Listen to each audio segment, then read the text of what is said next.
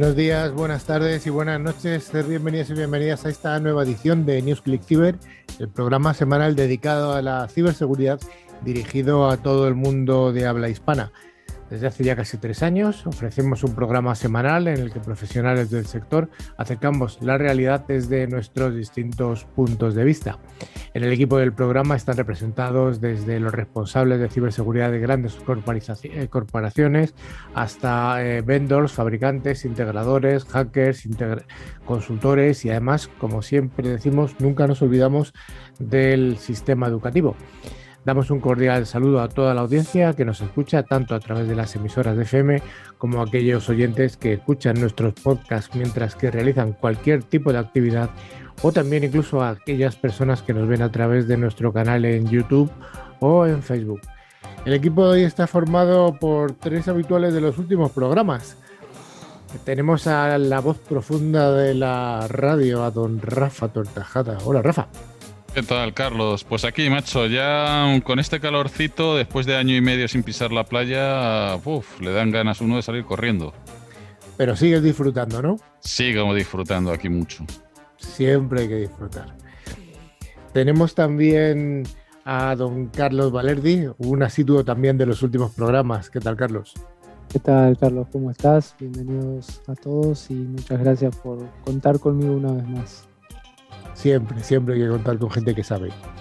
Y también tenemos a don Javi Echaniz, que tiene, se pone siempre un fondo de pantalla súper chulo, con ceros y unos ahí en binario y queda muy, chulo. Además con un señor con capucha que no es él. ¿Qué tal, Javi? Muy buenas. ¿Qué tal? ¿Cómo estáis todos? Aquí deseando volver a empezar un nuevo programa. Pues claro que sí. Eh, también tenemos al invitado que va a estar hoy, que va a estar además bastante rato porque va va a hacer doble función, prácticamente va a ser de invitado y además de monográfico. Es Diego Solís, que es una persona bastante conocida en el sector, es el responsable comercial para España, para Portugal y para toda Latinoamérica de Eficient IP, un fabricante europeo. Hola, Diego. Hola, buenas tardes, Carlos. Muchísimas gracias y encantado de estar aquí con vosotros. Ya teníamos ganas de que viniera, ya llevabas tiempo, sí, sí, no habíamos coincidido, pero bueno, realmente estoy yo, Carlos Lillo, y os proponemos que nos acompañéis durante los cincuenta y tantos minutos que nos llevan hasta el concurso. Insistimos una vez más, estar muy atentos durante las fases del programa, porque el concurso consiste en una pregunta que es muy, muy, muy sencilla, y el regalo merece la pena. Durante toda la semana nos podéis seguir a través de las redes sociales o de nuestro email info.clickciber.com. Además, tenemos una web con interesantes contenidos, clickciber.com. Además, os recordamos que podéis acceder a todos los programas anteriores a través de nuestro podcast disponibles en Spotify, Evox, Tuning y cualquier otra plataforma. Para ello solo tenéis que buscar la palabra clave ClickCiber. Con i latina. Don Carlos, ¿cómo vamos a entretener a la audiencia durante los minutos que restan hasta el concurso? Bueno, hoy tenemos noticias de ciberseguridad como siempre y algunas más de Yapa. Y un monográfico e invitado con DDI con Diego eh, Solís de Efficient IP. Exactamente. Si alguien no sabe lo que es el DDI, que esté atento que lo vamos a contar. Vayamos con el primero de los bloques, ese bloque de noticias de ciberseguridad.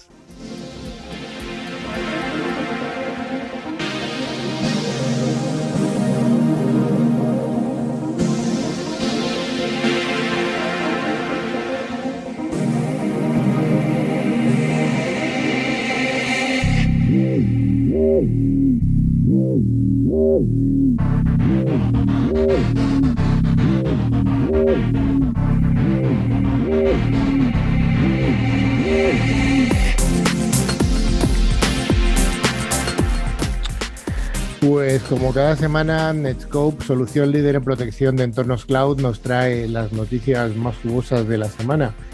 Y comenzamos eh, hablando de Microsoft, ya que todos los meses este fabricante norteamericano nos vuelve a poner a nuestra disposición nuevos parches. Los parches ya sabéis que están disponibles a través de alguna URL de Microsoft. Y Javi, ¿qué corrigen los parches de este último mes? Mira, este último mes se corrigen un conjunto de vulnerabilidades altas y críticas que afectan a algunos de los productos más extendidos de Microsoft, como son Visual Studio, HTTP.sys, que es la pila de HTTP de los sistemas Windows, Microsoft SharePoint, toda la suite ofimática del Microsoft Office y Microsoft Exchange o Hyper-V para el tema cloud. En este parche además se solventaron al menos 55 vulnerabilidades. Gran parte de las vulnerabilidades solventadas, concretamente un 40%, podrían permitir a un atacante remoto ejecutar código.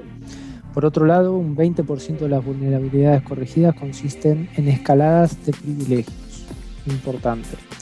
Un 18,2 a revelación de información confidencial, donde hay uno que forma parte de los frag attacks de los que hemos hablado hace unos días esto permitiría a un atacante leer paquetes cifrados bajo determinadas circunstancias aprovechándose de un fallo de diseño del estándar 802.11, estándar de comunicaciones. A estar atentos. También se corrige un bug que permite inclusión de ficheros en Microsoft SharePoint, un 16,4 de spoofing, un 3,6 de Security Future Bypass Relevance, porque fue explotado por primera vez en eh, por DevCore y el 1.8 restante en denegaciones de servicios. Como vemos, siguen descubriéndose nuevas vulnerabilidades relacionadas con Exchange, otro vez más. Lo que a pesar de que Microsoft las clasifique como explotaciones poco probables, no dejan de ser preocupantes este aumento en los últimos meses. Por otro lado, la explotación del CVE 2021-31-166 ha sido clasificada altamente explotable por Microsoft. Esto es bastante preocupante, teniendo en cuenta que la vulnerabilidad afecta a muchos de los productos de Microsoft y que su explotación no requiere de condiciones especiales y puede automatizarse. Como siempre, se recomienda a todos los administradores de sistemas y usuarios que apliquen estos parches de seguridad cuanto antes para evitar posibles ataques que aprovechen estas vulnerabilidades. Efectivamente, esta noticia que nos han contado Carlos y Javi viene a decir siempre lo mismo, ¿no? Intentar parchear cuanto antes dentro de las posibilidades aquellas vulnerabilidades que son detectadas y, por supuesto, que son eh, comunicadas por los fabricantes. La siguiente nos habla de una campaña de malware sin fichero utilizando Build. Javi, ¿qué es esto? Pues mira, se ha detectado el uso de Microsoft Build Engine por parte de los desarrolladores de malware con el objetivo de generar y distribuir código malicioso como troyanos de acceso remoto, los conocidos como RAT y Shellcode, para habilitar puertas traseras en los sistemas Windows afectados. Pero Rafa, Microsoft Build. Ahí voy, ahí voy. Rafa, que nos explique qué es esto de Microsoft Build, que es el, la mente que tiene aquí todo en la cabeza. Eh, Microsoft Build es una herramienta de, compilación de código abierto para .NET y Visual Studio, desarrollada por Microsoft que permite compilar código fuente, empaquetarlo, probar e implementar aplicaciones. Se ha descubierto una campaña de malware que hace uso de Microsoft Build Engine para generar y distribuir malware sin fichero, fileless malware se llama, que es aquel que no requiere de ningún archivo en el sistema para realizar su actividad, sino que utiliza elementos y funcionalidades propios del sistema operativo. El malware sin fichero suele utilizar una aplicación legítima para cargar el código mm. malicioso embebido en ella en la memoria, desde donde ésta se ejecuta sin afectar el sistema de archivos y sin dejar rastros de la infección en el sistema. Mm, ya, ya, pero Carlos, ¿cuál es el objetivo de esta técnica? Esta técnica tiene el objetivo de eludir sistemas de seguridad y dificultar la detección por parte de los programas antivirus. Se puede comprobar su éxito observando como, como la muestra 7000, eh, perdón, 72.214 C84E2.prog cargada. Atentos a la pregunta del concurso. Está buena, ¿eh? Sí, sí. En virus total, el 18 de abril permanece sin ser detectada por ningún motor antivirus, mientras que una segunda muestra, que es la wwnfmo.inc, únicamente es marcada como maliciosa por tres de los motores. Pero volviendo a la campaña, la mayoría de muestras analizadas por el equipo de Anomaly se corresponden con malware de tipo, remote, de tipo REMCOMS RAT, que permite el acceso completo al equipo, pero captura de pulsaciones de teclas y ejecución de comandos arbitrarios hasta la grabación de micrófonos y cámaras web. Y en menor medida, Quasar que es el keylogger para robar contraseñas. Y Redline Stealer, que recopila credenciales de navegadores, VPN, clientes de mensajería, contraseñas y wallets de criptomonedas. Como resultado de sus análisis, los investigadores declaran que el uso de código legítimo para ocultar el malware de la tecnología antivirus está resultando bastante eficaz y está experimentando un crecimiento exponencial. Según un estudio realizado por WatchWord, eh, se ha detectado un incremento del 888% de malware sin fichero entre los años 2019 y 2021, o sea, una burrada. Menos mal que no es 666, ¿eh? Sí. Sube al ritmo del Bitcoin. Sí. Bueno, el Bitcoin lleva unos cuantos días pegándosela desde que Tesla y los chinos han dicho que no lo usan. Ahí está, está la cosilla. Yo ya he vendido todo, ¿eh? Así que no tengo nada. Está entretenido el, el Sí. mercado. Hay ciberdelincuentes que se hacen pasar por Windows Defender para insertar aplicaciones maliciosas de Windows. Últimamente, la verdad es que vemos muchas noticias de suplantación. Javi, ¿qué está ocurriendo? Pues mira, Carlos, básicamente podemos definirlo en tres puntos. Uno, los ciberdelincuentes utilizan cada vez más las notificaciones push de Windows para suplantar alertas legítimas. Dos, las campañas recientes se hacen pasar por una actualización de Windows Defender, ¿vale? que ahí hay un hándicap porque es utilizado por un amplio sector de personas, tanto físicas como jurídicas, empresas y personas, ¿vale? Sí. Y las víctimas, pues la tercera, pues las víctimas terminan permitiendo la instalación de una aplicación de Windows maliciosa que se dirige la información del usuario y del sistema. Recordemos también que las notificaciones push del navegador pueden parecerse mucho a las notificaciones push del sistema de Windows. Los ciberdelincuentes están abusando de estas notificaciones push para engañar a los usuarios para que tomen medidas. Y lo que se está realizando son técnicas de ingeniería social para engañar a los usuarios, que eso es lo que normalmente se está utilizando, simulando que son actualizaciones falsas de Windows Defenders, con una ventana, como eh, están comentando mis compañeros, una ventana emergente, que simula que es una petición de la aplicación.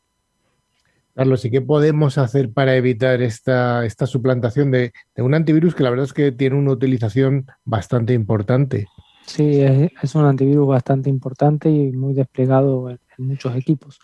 Bueno, pues primero detener las ventanas emergentes de nuestro navegador. Las estafas pueden ser bastante convincentes, a tener cuidado con eso. Es mejor ser rápido para bloquear algo y lento de permitir que todo lo contrario, ¿sí? Cuando esté en duda, inicie la comunicación usted mismo. Eh, en actualizaciones de Windows, haga clic en el menú Inicio y, y escriba Buscar actualizaciones, haga clic en el vínculo de configuración del sistema. Introduzca manualmente una dirección web en lugar de hacer clic en un vínculo que se le envíe y confirme los números y direcciones antes de comunicarse, como el teléfono y el correo electrónico. Pues ahí está, o sea, una noticia más que interesante, ¿no? No sé si, la verdad es que a mí me parece importante sobre todo de cara a que, a que realmente sí que es uno de los antivirus más utilizados, eh, sobre todo porque viene de alguna manera incluido en, en- en Windows. Entonces, bueno, pues hay gente que no lo, que no se compra un antivirus porque dice, bueno, ya que me funciona este, ¿para qué vamos a instalar otro? Pero bueno. Ahí está, es lo que, lo que podemos decir.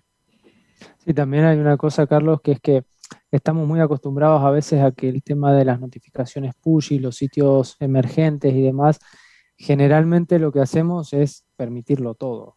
O sea, porque queremos entrar a algún sitio y resulta que no podemos Mm. por el sitio emergente, vamos y lo permitimos, ni nos fijamos la dirección a la que estamos dando acceso.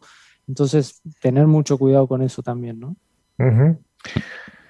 Bueno, vamos con una noticia que habla del 5G. Ya sabemos que es esta nueva tecnología que va a ser eh, la que va a dominar eh, la telefonía móvil o incluso las comunicaciones eh, durante los próximos años. Estamos viviendo ahora en el, dentro del reinado de la 4G, al menos aquí en Europa. Y bueno, la 5G ya es la que está viniendo, ya hay algunas implantaciones, de momento todavía bastante experimentales, pero bueno, esta tecnología de 5G tiene sus puntos débiles. Y tanto es así como que la agencia encargada de la ciberseguridad en Estados Unidos, la NSA, junto con otras instituciones gubernamentales norteamericanas, ha publicado un estudio sobre cuáles son los principales riesgos y vulnerabilidades de las redes 5G. Rafa, ¿qué nos cuentas? Bueno, ya hemos hablado en otras ocasiones sobre los riesgos que pueden llevar, que pueden llevar a, a, la implementación de las redes 5G. Por ejemplo, explicamos cómo las redes 5G podrían ser vulnerables a la interceptación y modificación de las comunicaciones. Este nuevo estudio señala que los principales riesgos y vulnerabilidades se producen a consecuencia de tres puntos. Las políticas y estándares que regulan la tecnología 5G, la cadena de abastecimiento y la arquitectura de los sistemas 5G. El estudio además menciona la preocupación de que los estados intenten ejercer una influencia indebida en los estándares para beneficiar el uso de tecnologías privadas y así limitar las posibilidades de elección de los clientes. También existe la posibilidad de que los estados desarrollen estándares que con el tiempo hagan difícil actualizar, reparar o reemplazar la tecnología y o el sistema en uso. La gravedad de lo que esto implica aumenta si los controles opcionales de seguridad no son implementados en los protocolos de telecomunicaciones, ya que podría aparecer puertas traseras que permitan diversos ataques. Sí, eh, uno podría ser, eh, se podría dar una situación en la que, por ejemplo, se añada código malicioso de manera intencionada a uno de los módulos de la cadena de suministro del software, el cual sería posteriormente derivado a los usuarios. Entonces, las víctimas del ataque no tendrían constancia de lo ocurrido y harían uso de los componentes comprometidos dentro de la propia red. Por último, se señala asimismo que la propia arquitectura del 5G podría ser utilizada como una manera de llevar a cabo de diversos tipos de ataque. El aspecto más alarmante en cuanto a la arquitectura podría ser la necesidad de ofrecer soporte a la infraestructura de comunicaciones de las redes 4G, las cuales tienen vulnerabilidades propias que se sumarían a todo lo explicado hasta el momento. Además, aparece la posibilidad de que actores maliciosos consigan interferir con rutas de comunicaciones que no son críticas, afectando consecuentemente a comunicaciones cuya prioridad es más alta. Yo creo que evidentemente la adopción de cualquier nueva tecnología pues plantea una serie de retos desde el punto de vista de la seguridad, indudablemente una serie de beneficios que son clarísimos. Ya hemos hablado muchas veces de los beneficios del 5G, desde el tema de la latencia, la velocidad, por supuesto, eh, cosas que solo se van a poder con una latencia bajísima, como una operación a distancia de un cirujano con, eh, de forma remota, etcétera. Y por supuesto, ya hablamos alguna vez de los coches, de los coches conectados, que solo va a poder existir esto si realmente esta tecnología 5G permite que haya latencias, latencias muy, muy, muy, muy reducidas. Pero efectivamente, eh, bueno, no hay nueva tecnología sin ningún riesgo y, bueno, me parece interesante esta puntualización por parte de la NSA. Seguro que hay más de parte de, de muchos gobiernos organizaciones y, y el 5G nos va a dar noticias, estoy convencido, durante los próximos años. Noticias tanto buenas como, bueno, pues riesgos que, van a ir apareciendo. Y vamos a hablar también, siguiendo un poco con el hilo de las comunicaciones móviles, hablamos de los dispositivos móviles, porque ya hace tiempo que estuvimos hablando de cuáles son los sistemas de gestión de los móviles en entorno empresarial. Estamos hablando de las soluciones MDM eh, que últimamente esta palabra está denostada y se utiliza más la UEM, que es la Unified Endpoint Management. Y bueno, pues parece ser que esta, la adopción de este tipo de tecnologías por parte de las grandes corporaciones o, o tanto públicas como privadas está creciendo de una manera importante. Así podemos ver que desde el año 2019 ha crecido desde un 50% los dispositivos gestionados de organizaciones corporativas, insisto, hasta que estamos ya en el cuarto Q del año pasado, el 2020, con un casi 75% de, de dispositivos gestionados. ¿Qué es un dispositivo gestionado? Bueno, pues recordamos que un dispositivo gestionado es cuando te da un, tu empresa un móvil y te dice, ten, este es tu móvil para uso corporativo y le aplica una serie de medidas de seguridad, eso es un dispositivo gestionado. El dispositivo gestionado es cuando tú vas a una tienda, te compras un móvil o te lo regala tu operador o lo compras a tu operador y ese es tuyo privado. Ese es un dispositivo que no está gestionado. Bueno, pues ya la adopción de, los sistemas MDM eh, la verdad es que está siendo eh, cada vez más importante. Eh, Javi, Carlos, ¿alguna puntualización sobre esta estadística que queráis comentar? Bueno, la verdad es que actualmente, como tú comentabas, se ha ampliado mucho el número de, de MDMs, de gestión de dispositivos móviles, ¿vale? Que ya pueden ser móviles o pueden ser tablets e incluso ordenadores. ¿vale? Porque ya sabemos que este aspecto se está ampliando muchísimo. Y esto nos permite la gestión del dispositivo, así como el borrado de los contenidos que pueda haber o permitir una lista blanca, negra de aplicaciones. Lo que sí que es relevante y yo creo que nadie debe olvidar es que aunque tengas una MDM, aunque tengas una gestión del dispositivo, no por ello debes olvidarte de tener un antivirus. Por supuesto. Sí, bueno, es importante lo que menciona Javier.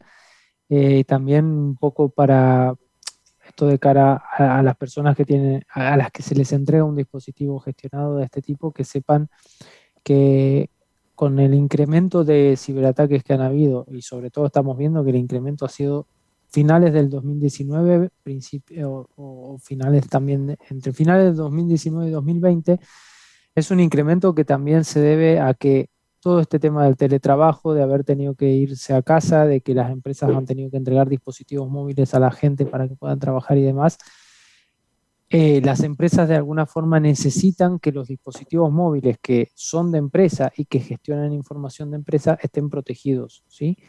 Que no quita que el hecho de que tengan un MDM no tengan que tener un antivirus, pero sí que la empresa pueda controlar qué aplicaciones se descargan, qué, para qué se usa el móvil, sin, sin que esto implique entrar en la vida privada de las personas, sino del dispositivo en sí, tratar de protegerlo, de encriptarlo y evitar una posible filtración a través de un dispositivo móvil de, empresa a nuestra infraestructura. ¿no? Yo creo que eso es importante el tema que has, que has apuntado, Carlos. Hay muchas personas que tienen miedo de que porque te da una, el dispositivo de una empresa y tiene una gestión por parte de la empresa, va a incidir eso en la privacidad. Nada más lejos de la realidad. Precisamente una de las, eh, he dicho que la palabra MDM está denostada y precisamente es por eso, porque los reglamentos europeos de protección de datos hacen especial hincapié en esto. No, una empresa no puede hacer ningún seguimiento de ningún empleado. Eso está absolutamente prohibidísimo. No, aparte pensemos que todos los dispositivos, eh, una de las primeras cosas que se hace en un MDM bien gestionado es encriptar el dispositivo, con lo cual toda la comunicación que tenga la persona con ese dispositivo está encriptada y solo lo puede saber el que emite y el que, el que recibe. Lo que hace la empresa es controlar que la persona no pueda rutear el móvil, descargar aplicaciones que no sean fiables o que no sean las aplicaciones que la empresa cree que son fiables y que las tiene, como decía Javier, en esta eh, whitelist. Y, lo mismo porque sabemos que el dispositivo muchas veces termina siendo casi personal. Entonces, bueno, ¿qué cosas no se puede hacer con un dispositivo de empresa? Porque pensemos que estamos poniendo en riesgo toda la infraestructura. Entonces, creo que es importante que eso se, se puntualice, ¿no? Es que es eso, es lo que decís, es un dispositivo de empresa, no es tuyo personal, no puedes, tienes que instalar el Candy Crush, por decir uno que es el único que me sé. Entonces, al final, eh, nosotros lo tenemos en, eh, en, la empresa en que trabajo, lo tenemos separado y, lo tienes eh, no totalmente gestionado, porque si nos dejan un espacio de, para tener, por ejemplo, el WhatsApp o tener el Signal o tener lo que sea, pero luego hay un espacio de empresa donde tienes el correo, donde tienes el Teams, donde, bueno, nosotros usamos Teams, donde tienes todas las aplicaciones estas de, de uso corporativo eso no quiere decir ni que sea ni mejor ni peor, sino que eh, es lo que estáis diciendo. Esa parte está cifrada. Esa parte no puedo instalar aplicaciones que no sean eh, dicho, porque tener en cuenta que muchos ataques se están haciendo a los teléfonos y de ahí puedo sacar todos los usuarios del Active Directory eh, que tenemos y a partir de ahí pues hacer phishing, hacer bueno todo lo que se nos pueda ocurrir y, más. Al final es un elemento de empresa, igual que un PC. Tú no dices, joder, es que en el PC yo no me instalo, yo que sé, un juego, mm, el que quieras. Pues, es casi un portátil más. Exacto. Es que ahora mismo los teléfonos móviles, eh, el mío personal tiene 6 gigas. Es que dices, casi eh, hay muchos PCs de hace unos años que no tenían e-, esa memoria. Ahora, pues bueno, hay, hay móviles de 8, 12 gigas. Ya, ya estás hablando de lo que decís, ordenadores personales. Entonces, tienes que tratar como eso. Incluso te ves beneficiado. O sea, si lo piensas bien, ¿vale? El 50% de los ataques de phishing es para robar credenciales corporativas. Entonces, a la vez, nosotros, o bueno, yo en mi caso, a veces utilizo un dispositivo de empresa también para entrar en el banco cuando tengo que mirar la nómina o si paga ciertas cosas. Esa gestión del dispositivo que hace mi empresa, a su vez me está protegiendo a mí. Todas las labores que yo haga en el banco y demás quedan protegidas porque van cifradas. O sea, tengo un componente adicional de seguridad que de otra manera en un dispositivo, si no he tenido en cuenta el tener un antivirus, no he tenido en cuenta ciertas cosas, pues no tengo esa protección, ¿no? pensemos que hay empresas que son muy restrictivas y, prácticamente no permiten hacer nada más que mm. lo estrictamente laboral y, y está el otro extremo. Eh, entonces, en el medio podemos hacer un, montón de cosas, ¿no? Vamos a dar unas pequeñas estadísticas sobre cuál es el grado de aceptación de nuestro programa, eh, dónde se escucha, quién lo escucha. Eh, Carlos, te, empiezo por ti. ¿En qué regiones se escucha nuestro programa? Bueno, a ver, tenemos una distribución de escuchantes del programa por países y sexos y está muy interesante. En España el 65% es lógico. Sí.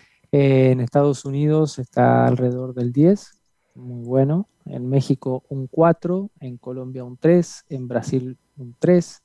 En Argentina tenemos que hacer más fuerza ahí, un 2%. Eso te pica, ¿eh? Carlos, contigo ahí, macho, hay que crecer.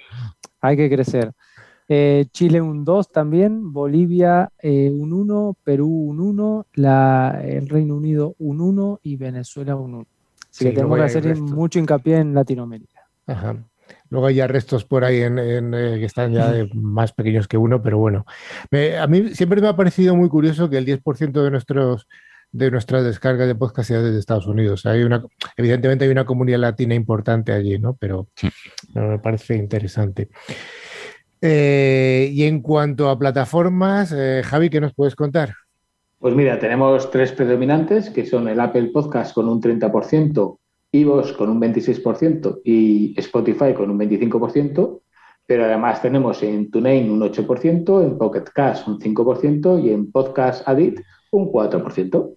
Sí, luego también hay restos por ahí que... Pero bueno, lo más interesante es que de Apple Podcast el 30%, esto tiene su pequeña trampa, porque Apple eh, es como la receptora masiva de, algunos tipos de podcast y luego ellos lo distribuyen. No significa que todo el mundo lo escuche desde Apple. Pues, bueno, pero eso que queda entre nosotros. Sí, eso queda entre nosotros. es un pequeño secreto. es un pequeño secreto, sí. Y Rafa, sé que este tema te preocupa. ¿Y por sexo?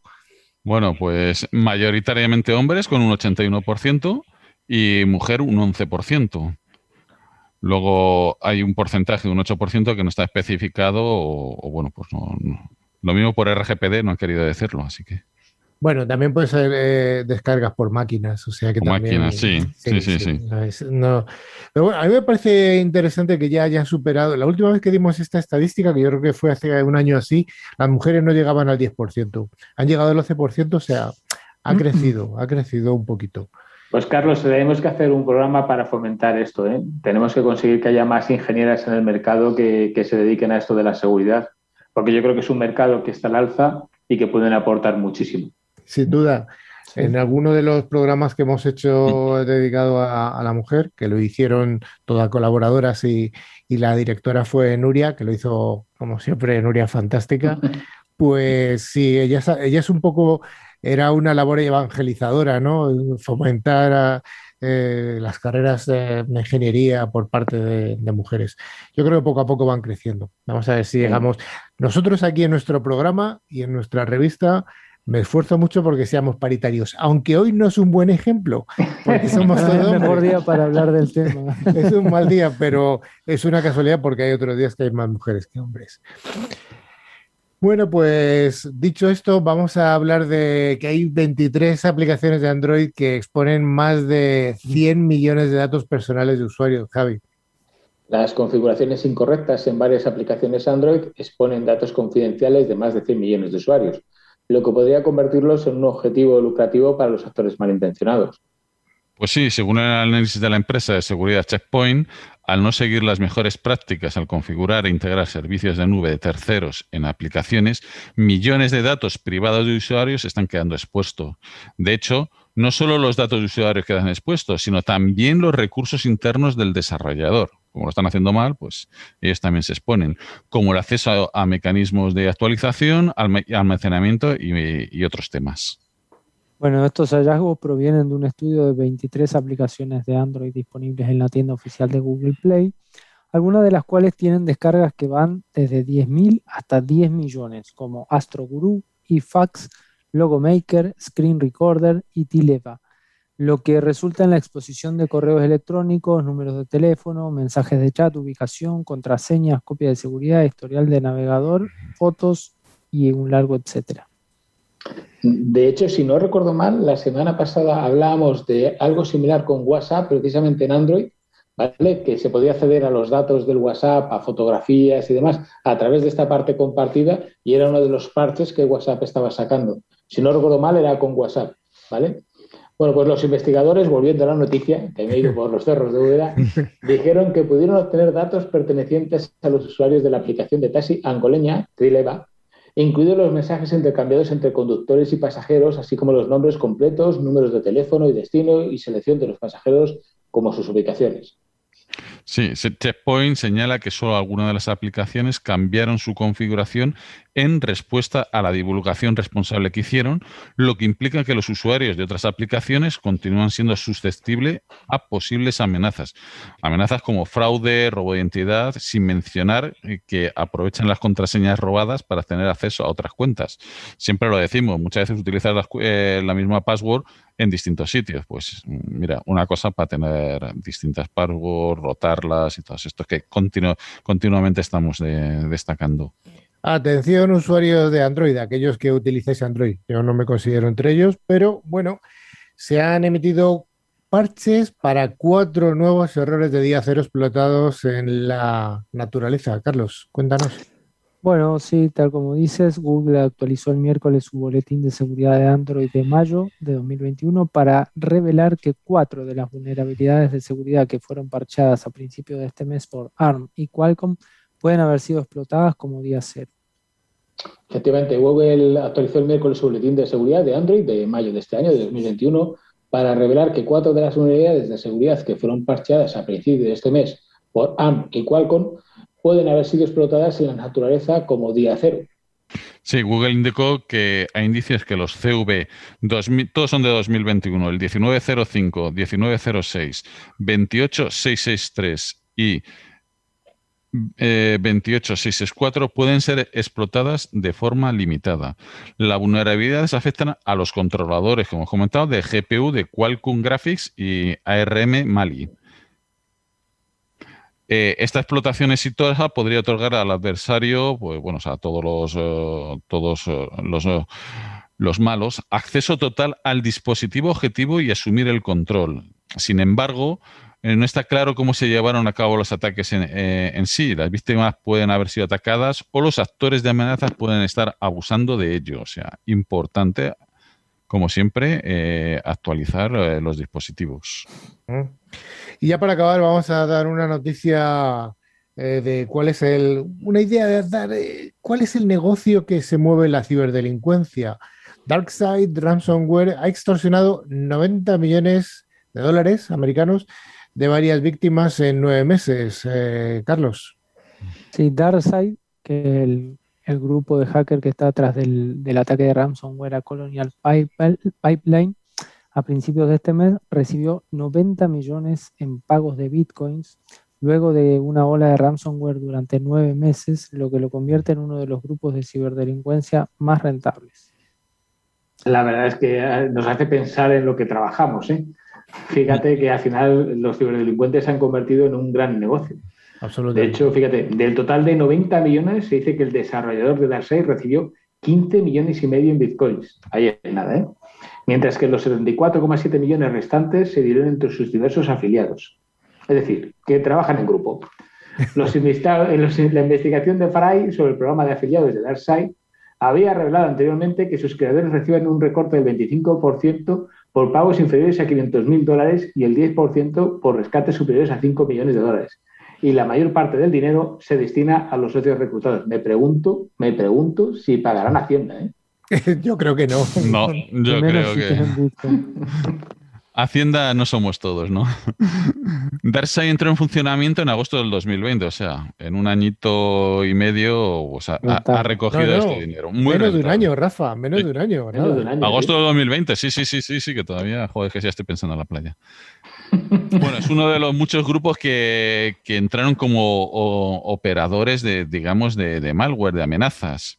Eh, todos sus afiliados utilizan eh, su ransomware para extorsionar a los objetivos a cambio de una parte de las ganancias, como estamos diciendo. O sea, es el eh, ransomware as a service. Esto es un, delito eh, que, bueno, que a veces estamos viendo más, pero este grupo eh, la semana pasada indicó que liquidaba el programa de afiliados, claro, después de 90 millones, pues se van a la playa, eh, para siempre, alegando que sus servidores habían sido incautados por la policía. Su billetera de Bitcoin también se vació eh, a una cuenta desconocida y hay que recordar que, esto lo, hemos comentado ya la semana pasada, que Colonial Pineline pagó 75 bitcoins, que son 4,4 millones de dólares, en eh, el 8 de mayo para restaurar el acceso, porque pararon absolutamente todo. Fíjate, si hubiera esperado un poquito Colonial, hubiera salido más barato con la caída de los bitcoins. Deben haber festejado, porque deben haber dicho, bueno. el ansia viva les ha perjudicado en este caso.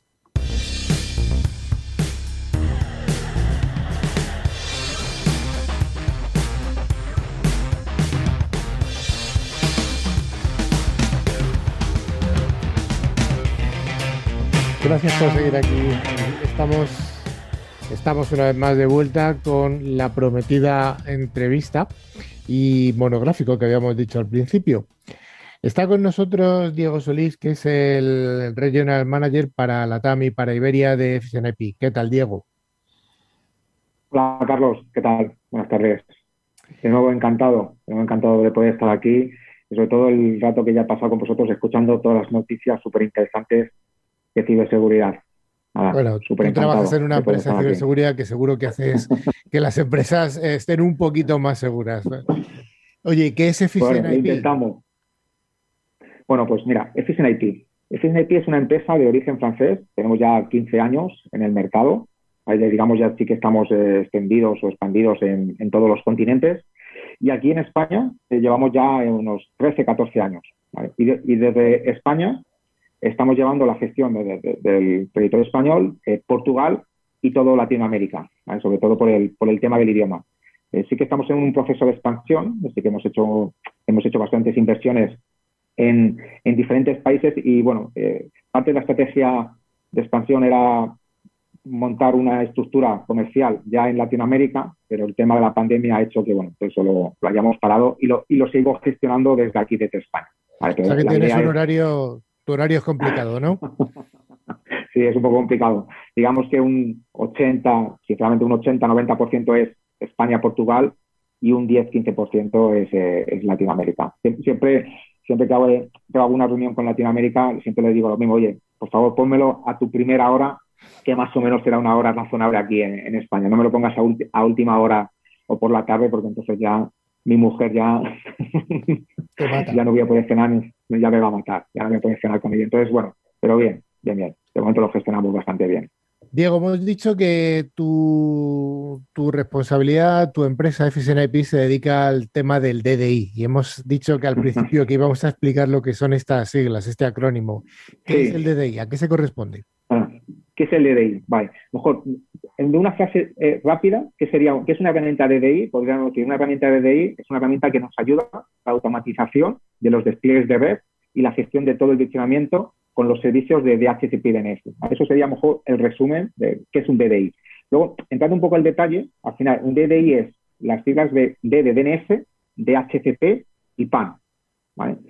Si entramos más en detalle y luego le haremos todo, todo, todas estas Vayamos por partes. Venga, DNS. DNS, ¿vale? Digamos, DNS es, cualquier, es un servicio que necesita cualquier tipo de empresa, porque lo que hacemos es, resolver eh, nombres de dominio a IPs. Todos al final utilizamos nombres para acceder a cualquier aplicación o a cualquier recurso de red, eh, y, pero por detrás estos recursos de, red están identificados por IPs, que es, es una numeración en el cual cualquier eh, el cual es única y es la forma de comunicarse unos dispositivos u otros.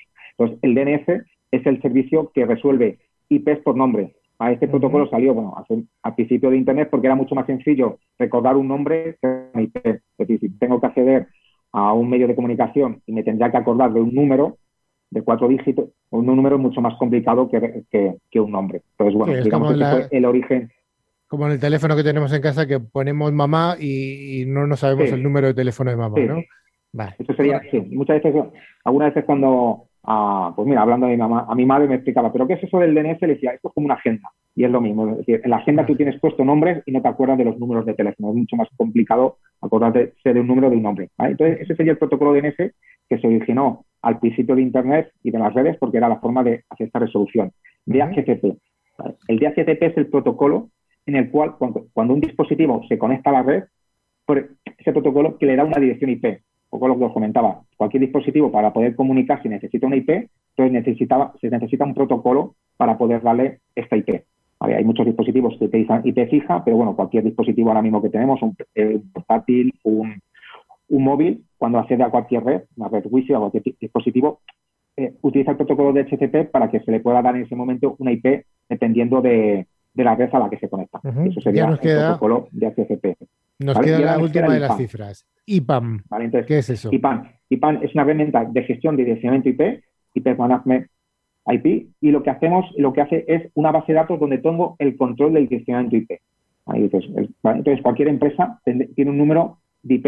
Entonces, Dependiendo de la complejidad de esa empresa, del número de IPs que tenga esa empresa, como es una empresa grande, que luego hablaremos de qué tipo de empresas utilizan este tipo de herramientas, pues digamos, cuando tenemos un número elevado de IPs, pues la complejidad que tenga de tener claro qué IPs estoy utilizando, cómo he asignado esas IPs, qué IPs son para usuarios, qué IPs son para aplicaciones, dentro de aplicaciones, qué tipo de aplicaciones están utilizando estas IPs, estos, estos rangos de IPs, pues digamos, cuando tengo un número muy alto de IPs, pues realmente tengo una complejidad, primero, en tener el control de todo este funcionamiento y luego tener una herramienta que sea única para que diferentes usuarios puedan acceder a la herramienta de una forma óptima, de una forma segura, empezamos a hablar de seguridad, porque digamos tenemos en la herramienta el que tiene el control de todo el funcionamiento y el control también del acceso de los usuarios y cómo pueden acceder a los usuarios a este tipo de herramientas. Digamos, el IPAN encima vino del mundo de la operadora. Fueron los primeros empresas que demandaron este tipo de herramientas. Al final, las operadoras, digamos, hace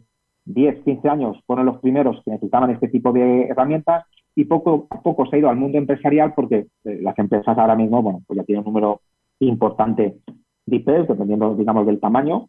Y luego también, pues bueno, pues ahora mismo con todo lo que vamos, que se va a desarrollar con Internet de las cosas, hace que cada vez en las redes, las, las redes de las empresas tengan un número mucho más alto de IPs. Entonces, digamos, ese fue el origen del IPAM y después de, la integración con el HTTP DNS. Y hablo de integración, y ya termino, porque digamos, lo, importante ya que, cualquier empresa tiene que tener estos dos servicios críticos de HTTP y DNS y tiene que tener una gestión del direccionamiento IP, bueno, pues surgió una herramienta que de una forma centralizada gestionase todo el direccionamiento IP y también gestionase el DHCP DNS desde un único interfaz eh, gráfico, desde una única base de datos, y ese fue el, origen del DDI, una automatización, digamos, del proceso de alta de una IP, desde, desde, que la doy de alta en el plan de funcionamiento, en la herramienta o base de datos, hasta también, digamos, tengo la configuración del DHCP y DNS, que son los servicios críticos que os comentaba, y entonces todo esto lo hago desde una única herramienta, es el DDI. ¿Cómo se relaciona una necesidad de DDI, que yo creo que ha quedado claro, por una parte cómo se gestionan todas las direcciones IP, cómo se asignan dinámicamente las direcciones IP y cómo se resuelven direcciones IP contra ese DNS, contra esa agenda. ¿Cómo se relaciona esto con la ciberseguridad? Vale, pues mira, se relaciona mucho la ciberseguridad primero por el DNS. Digamos, ese sería el componente más crítico y, y el cual los hackers y los atacantes están utilizando. Primero, si yo no tengo DNS, imagínate si una empresa que tiene su servicio DNS, donde los empleados cuando acceden a cualquier recurso, eh, tanto interno como el recurso que esté en el cloud, el recurso que esté en Internet, tiene que hacer esta resolución solo con hacer un ataque y, tirar, y, que este servicio no se pueda utilizar, conseguiríamos que todos los servicios que tenga esa empresa no se puedan utilizar. Es decir, eh, los usuarios no pueden acceder a Internet, no pueden acceder a sus aplicaciones, no se podría utilizar la telefonía IP, no se puede utilizar eh, el HUL, los vídeos, es decir, e, es un servicio esencial y crítico. Entonces, los hackers eh, pueden hacer diferentes ataques, primero para atacar este servicio y que haya una caída de este servicio y poder y que no pueda tener acceso a otro tipo de, servicios o de aplicaciones. Eso sería uno de los principales ataques que hay en el DNS. Y luego otro es utilizando el propio protocolo. Al final, como os comentaba, este protocolo tiene ya muchos años, porque ya 40, 50 años decir, desde el origen de Internet, cuando digamos en el origen de las redes, pues no se, no se pensó en ese momento en que podía haber eh, atacantes, sino que se, creó en un, en un escenario que todos éramos buenos y que todos íbamos a compartir información y que no íbamos a utilizar esta información que compartimos para algo fraudulento. Entonces, esta naturaleza del protocolo DNS hace que de una forma sencilla, con diferentes ataques y utilizando el propio protocolo, el propio, digamos, origen del protocolo, pues se pueden hacer eh, técnicas de ataque, que, es lo, que el objetivo final siempre es una exfiltración de datos, es decir, con un tipo de ataque engaño a cualquier usuario, accedo a la empresa y por medio del protocolo DNS puedo sacar información, puedo hacer una exfiltración de datos. Entonces necesitamos que además de dar el servicio DNS, que es en nuestro caso una de nuestras funciones que tenemos, además de dar este servicio DNS, metemos, ponemos unas capas de seguridad para que, digamos, en tiempo real controlemos este tipo de, sesiones o de usuarios que están accediendo al protocolo y por diferentes comportamientos podamos determinar un ataque vía DNS. Este sería el principal eh, eh, función que tenemos en la parte de seguridad, pero luego también, como hemos estado hablando también, que al final tenemos una herramienta que es el DDI, en el cual tenemos todo el control del, del IP, pues al final tenemos eh, integraciones con otros dispositivos de red en la parte de seguridad, es decir, en la parte, de, en la parte del perímetro con, con, con, en la parte de NAP, también tenemos integraciones en el cual estos dispositivos en un momento dado, cuando tienen un tipo de ataque, nos pueden informar de qué IP ha sido atacada para que nosotros dejemos reflejada en el IP, en el, en el IPAN y que a lo mejor ese IP no se pueda utilizar, o al revés, cuando nosotros detectamos algún tipo de anomalía, poder informar también estos dispositivos para que, digamos, que quede documentada este tipo de IP. Es decir, al final, a mí no hay mucha integración con otros dispositivos de red. Al final, el tener, es importante tener el control de todo tu tu IP. Eso te ayuda, primero, a no, cometer errores, a no tener duplicidad las IPs, a que no se estén utilizando IPs si tu control y que esas IPs se estén utilizando para algo fraudulento. Entonces, digamos, esto sería, digamos, la, parte más importante de, del componente de seguridad dentro de nuestra herramienta. O sea, sí parece importante que tenga que protegerse eh, todo este tipo de, soluciones tecnológicas, que al final es el DDI, porque de luego mm, es algo que soporta toda la infraestructura de IP de, una organización. Eh, una, una cosa, una pregunta que tengo yo es, ¿para qué tipo de organizaciones eh, son necesarias implantaciones tipo de DDI como la que podéis ofrecer vosotros de Deficient IP. ¿Esto vale para cualquier tipo de organización pública, privada?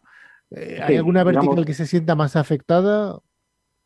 Bueno, como os comentaba, eh, venimos mucho o veníamos del mundo de la operadora, es decir, las operadoras utilizan mucho nuestra tecnología, primero para la parte, digamos, del IPAN y también para la parte de, HTTP y DNS, porque al final tienen, por, tienen que dar servicio tienen que dar un servicio muy óptimo a muchos usuarios y, primero tienen que tener ese control y tienen que tener la, tienen que tener un servicio óptimo en la parte de HTTP DNS y luego sí, luego también nos podemos pasar al mundo digamos más empresarial y ahí estamos trabajando con las tanto en, el mundo privado, empresa privada y en, la empresa pública. Al final, eh, el, la parte común que tiene este tipo de empresas es, eh, como comentaba, es el número de IPs. Es decir, cualquier empresa que tenga más, aproximadamente, digo, yo siempre pongo como un target para que una, una empresa necesite una herramienta específica para la gestión del direccionamiento IP y que tenga, tengamos también el control del DHCP, el DNS, es cualquier empresa que tenga más de mil IPs. Pues a partir de ahí, pues bueno, digamos, empresas, empresas que tienen nuestras soluciones, pues eh, la banca, administración pública, pues ayuntamientos, eh, ministerios, diputaciones, gobiernos regionales, en universidades suele ser un, bueno, un cliente que utiliza mucho nuestra tecnología, porque al final es un, bueno, pues es un cliente que tiene un dinamismo muy grande en la, parte de IPs, porque al final tiene muchos alumnos, tiene mucha, muchos profesores y necesitan este tipo de altas y bajas de IPs. También trabajamos mucho con retail. Normalmente las principales eh, empresas ahora mismo de retail que hay ahora mismo en España eh, utilizan nuestra solución. Primero porque tienen, necesitan una, herramienta para poder hacer de una forma sencilla despliegues en todas las tiendas que tienen, que, tienen a nivel mundial y necesitan este tipo de control, este direccionamiento. Entonces, energética también, empresas energéticas también eh, utilizan mucho nuestras soluciones. Entonces, bueno, como ves, se puede en cualquier vertical, en cualquier tipo de empresa pública o privada y sobre todo, bueno, digamos el, el punto en común que tienen es el número de IPs. El número de direcciones IP. Has hablado de que por poner un valor a partir de mil direcciones IP. Sí.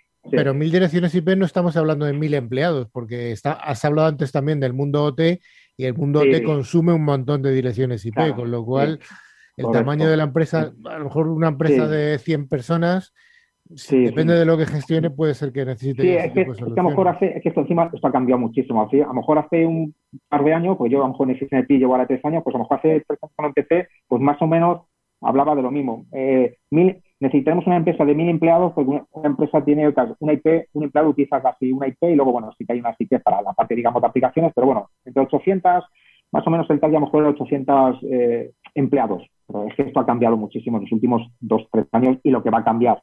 Es decir, que ahora mismo hay muchas, un empleado puede estar utilizando ahora mismo dos, tres o cuatro IPs.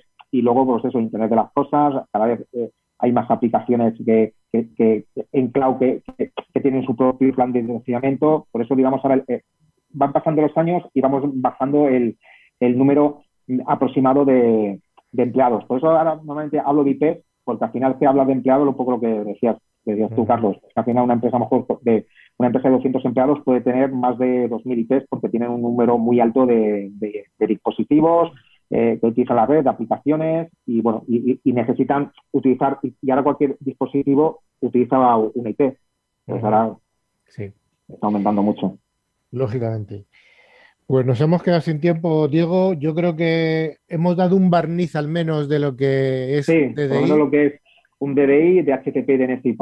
espero que por lo menos eso, que haya quedado poco claro y que bueno, que y pues, cualquier Hemos dado un pues también de tu, de tu empresa de Decision IP, de tu responsabilidad y hemos hecho la recomendación a tus usuarios de Latinoamérica de que las reuniones se las pongan a primera sí, hora. Sí, sí, sí, sí, se la pongan a primera hora.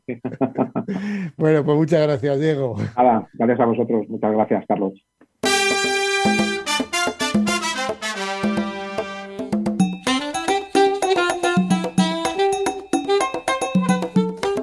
Javi, esto se acaba. ClickCiber llega a su final.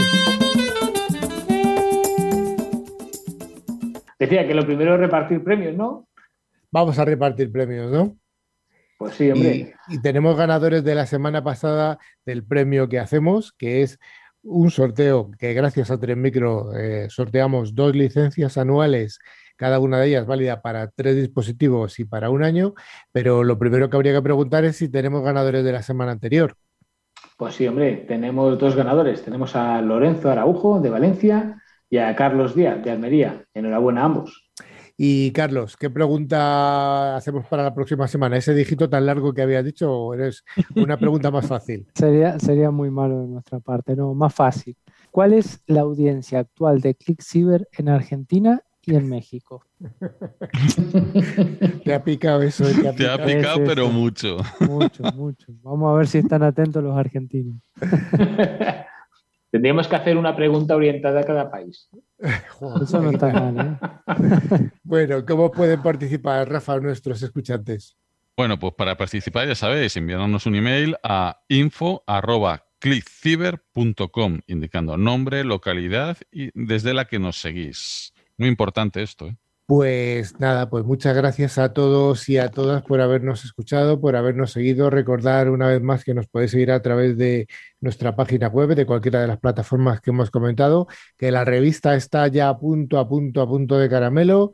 Y, y nada más, se nos acaba el tiempo. Muchas gracias, Carlos. Muchas gracias a ti también y a todos. Un saludo grande. Un abrazo, Rafa. Venga, hasta la próxima, compis. Javi, hasta la próxima semana.